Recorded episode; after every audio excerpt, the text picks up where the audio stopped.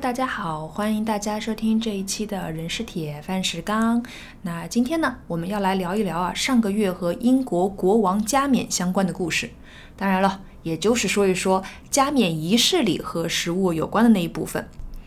在上个月的五月六号，也就是二零二三年的五月六号，英国国王查尔斯三世呢，在伦敦的威斯敏斯特教堂举行了他的加冕礼。这呢，也是英国时隔七十年啊，又迎来了一次新的加冕典礼。现在已经七十四岁的查尔斯国王呢，就成为了自一零六六年以来在这个教堂加冕的第四十位君主，也是加冕时候年龄最大的英国新君主。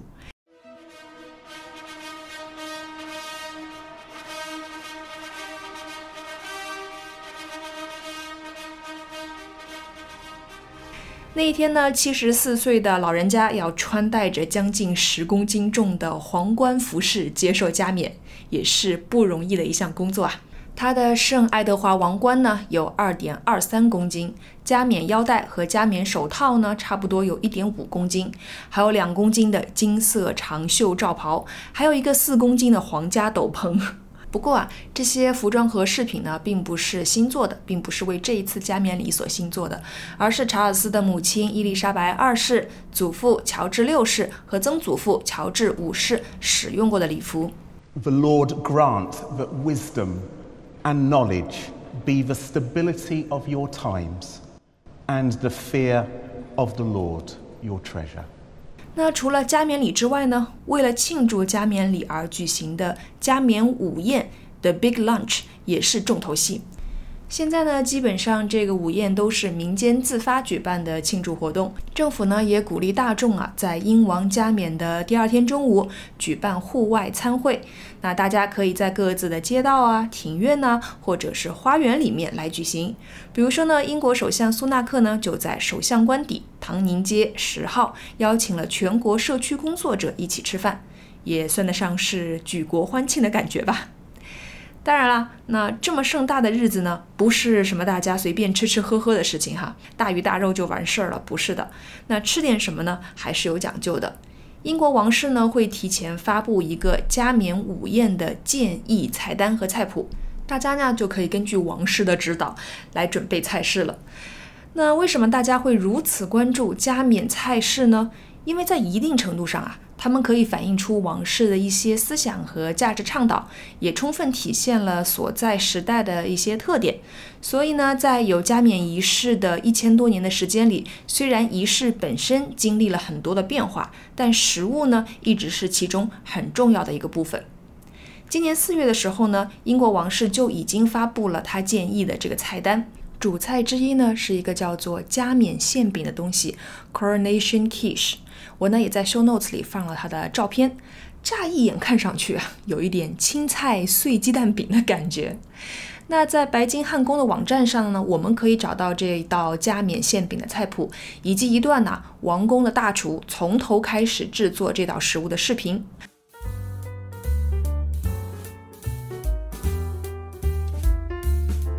发明这道菜的呢是英国王室的主厨马克·弗拉纳根。Quiche 呢也被翻译成乳蛋饼，乳制的蛋类的饼。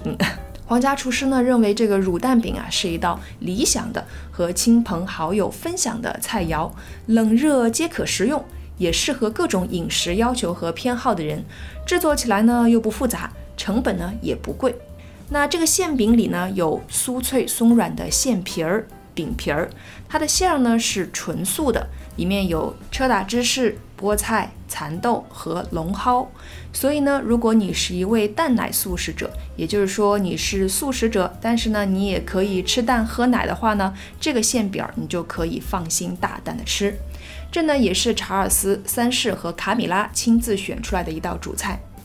查尔斯三世自己本身呢是一个弹性素食者，也就是呢，他在一些场合呢还是会选择吃肉，不过呢，会尽量避免使用动物制品。那说到它这个馅料之一的这个龙蒿草呢，它大概是一种我们比较陌生的香料了。它原产于西伯利亚和西亚，在阿拉伯人统治西班牙的时候呢，才进入的欧洲。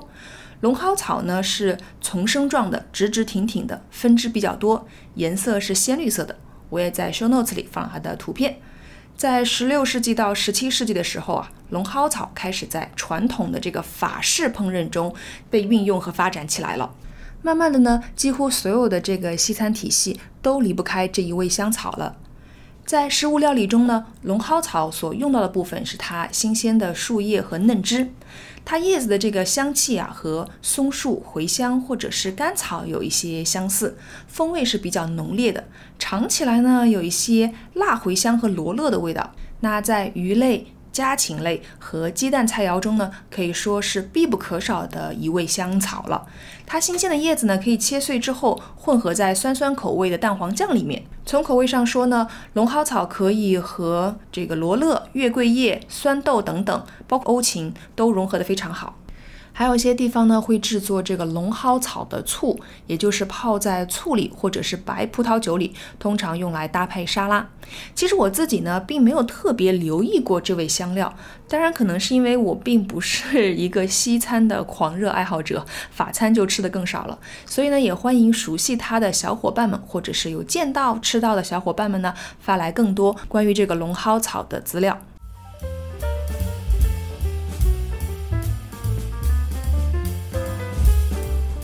好，我们再来说一说这个馅饼。那其实呢，kish 这个词本身就是法式咸派的意思，也就是把鸡蛋揉和牛奶啊鲜奶油制成了一种糕点。它的派皮呢，通常要先经过盲烤，意思呢是在没有馅料的情况之下烘烤饼皮，然后再加入其他的食材，煮熟的这个碎肉啊、蔬菜啊，或者是 cheese 等等食材，会在送入这个烤炉前混进蛋液中，然后一起加热。那这个法式咸派呢是没有上层的一个盖住的派皮的，所以你可以把它看作是一个开开放式的馅饼。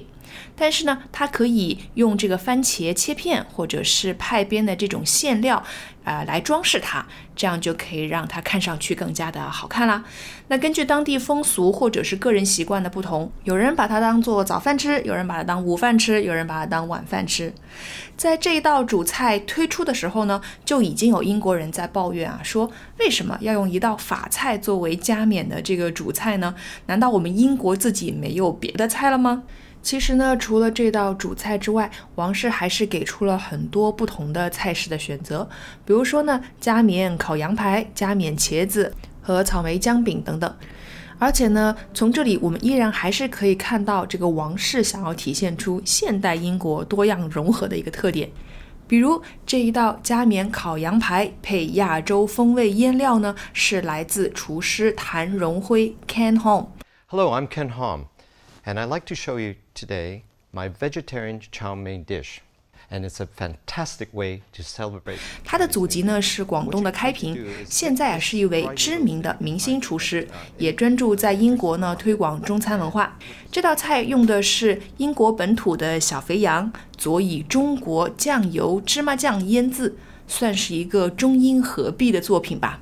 那说起谭荣辉，他呢出生在美国亚利桑那州的图森市，在伊利诺伊州的芝加哥市长大。谭荣辉的父亲呢，在他八个月的时候就去世了，所以他从小呢是跟母亲一起长大的。十一岁的时候，他在舅舅的餐馆打工，从那个时候开始呢，就学习起了烹饪。后来在加州伯克利分校求学的日子里，为了积攒学费呢，他就在一个意大利菜的烹饪学校里面担任助教。这段经历呢，也为他后来开设了中菜培训班提供了一个经验和灵感。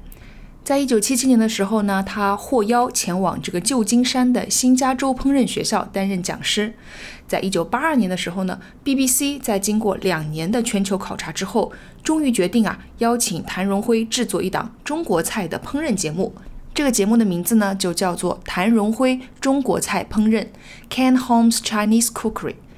Another spicy dish that's a great favorite of mine is stir fry beef with orange. It comes from northern China where beef is eaten much more often than in other parts of China. For this, you need 12 ounces of lean beef. And you need to cut this into strips against the grain like this. I'm using 这个节目啊取得了非常大的成功，它呢也被认为是把中餐带入英国主流的一个功臣吧。 而跟这个节目同名的书籍呢，也成为英国烹饪类书籍中的畅销作品，总计呢是售出了一百五十万本。除了食谱书之外，谭荣辉最为人熟知的呢，便是以他名字命名的炒锅。谭荣辉炒锅呢，迄今为止在全球六十二个国家，至少卖出去了大概七百万个吧。在他名气最巅峰的九十年代啊，上世纪九十年代，他会随身携带炒锅，在英美各地巡演，带动熟悉刀叉的英美家庭主妇呢，在家里颠炒锅，教他们怎么颠炒锅。如果大家去搜索 “can home wok”，真的是可以搜出挺多炒锅的。那他分享说啊，炒菜的技术呢，有助于减少煤气费。发明炒锅的原因呢，是中国曾经资源匮乏，因此人们呢必须快速烹饪。谭荣辉解释说啊啊，对那种情况来说呢是完美的，因为它不像在烤箱里烹饪需要几个小时，炒锅呢可以让你快速的完成美食。还有另外一个好处呢，就是使用炒锅你会得到额外的烤烟熏的味道，在中文里我们叫它锅气，意思是锅的气息，它能快速的给食物上味，而且经济实惠，真是太棒了，这就是它的理念了。说到这里呢，也真的是很感谢谭师傅，让这个中菜出现在了英国的加冕礼上，也是非常值得纪念的一笔。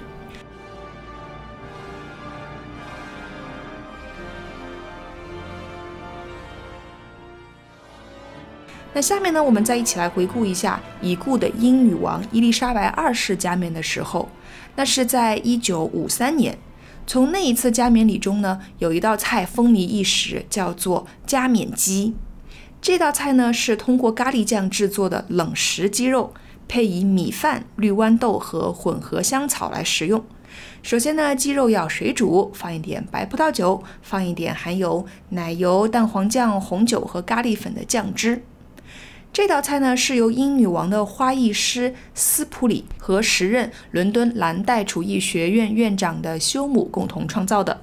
当年协助制作这个加冕鸡的安吉拉·伍德在接受媒体采访的时候呢，回忆说啊，自己在一九五三年呢只是蓝带厨艺学院伦敦校区的学生。当时他们想的是呢，前来赴宴的都是各国的政要，所以要烹调一款微辣但又不太辣的餐食。那又由于菜式呢都要事先准备嘛，所以就选择了冷盘会比较方便。而且当时正值战后，物资缺乏，因此呢选用本土最常见的食材鸡就非常方便了。即便如此啊，这道菜其实对于二战后的大众来说都是相当高端的。所以王室当时呢有分发了一磅糖和四分之一磅的人造黄油下去，让大家呢可以在家做欢庆的食物，比如黄油三明治或者是蛋糕等等。不过到了一九七零年代和八零年代的时候，人们的生活水平就更好了。那这款加冕鸡呢，又焕发了它的第二春，它被做成了英国人最喜欢的三明治风格。也是英国超市的热门冷藏食品，甚至在去年，也就是英国庆祝伊丽莎白二世登基七十年的时候呢，就曾举行过盛大巡游和全民午餐会。这个餐食的主角呢，就是加冕鸡三明治。蓝带厨艺学院伦敦校区的专业主厨把这道经典的料理呢，又添加上了一些新潮的元素，比如把鸡肉切成了呃非常细的小丁。配合着绵密的咖喱酱，而且用布里欧面包做搭配，上面呢用椰子脆片和荷兰豆来点缀，增加它的口感。其实加冕鸡三明治到现在为止还是应该是英国很多的超市里面可以买到的一款三明治，也有人把它制作成各种呃馅料，然后以供大家去选购和制作自己想要的食物。那我们呢再回到这次加冕仪式的主角查尔斯三世身上。当他还是威尔斯亲王的数十年里面啊，他一直都是在积极的活动，做说服工作，召集会议，推进环保议题。那他的这个理念呢，在这一次的加冕仪式上也有所体现的。首先呢，是他的加冕徽章的设计，用的呢是英伦四岛的植物：英格兰的玫瑰、苏格兰的戟、羊脊的脊，然后呢，威尔斯的水仙花和北爱尔兰的三叶草，表达了国王呢对大自然的致敬。在加冕典礼最神圣的环节，就是君主被涂圣油的环节呢，他也做了一些改动。以往呢，圣油都是用这个果子里的腺体油和来自金鱼肠的这个龙涎香制作而成的。不过这一次的圣油呢，是由耶路撒冷橄榄山上两片树叶收割而来的橄榄制作的。剩油还混合了芝麻、玫瑰、茉莉、肉桂、橙花的香味，可以算是非常环保了。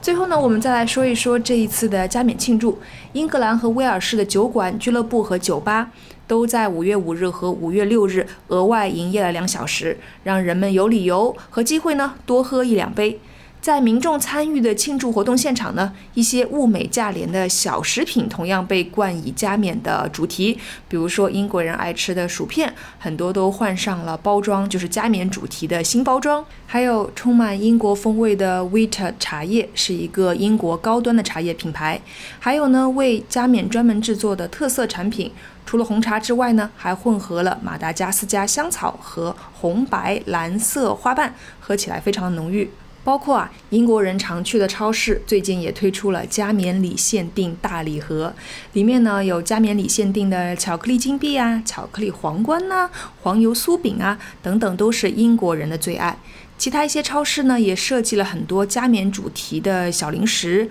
包括纸杯蛋糕啊、皇冠饼干呐。像是英国女王伊丽莎白二世生前最喜欢的下午茶店呢，就设计出了音乐加冕礼饼干罐。旋转罐子的时候呢，可以听到美妙的音乐。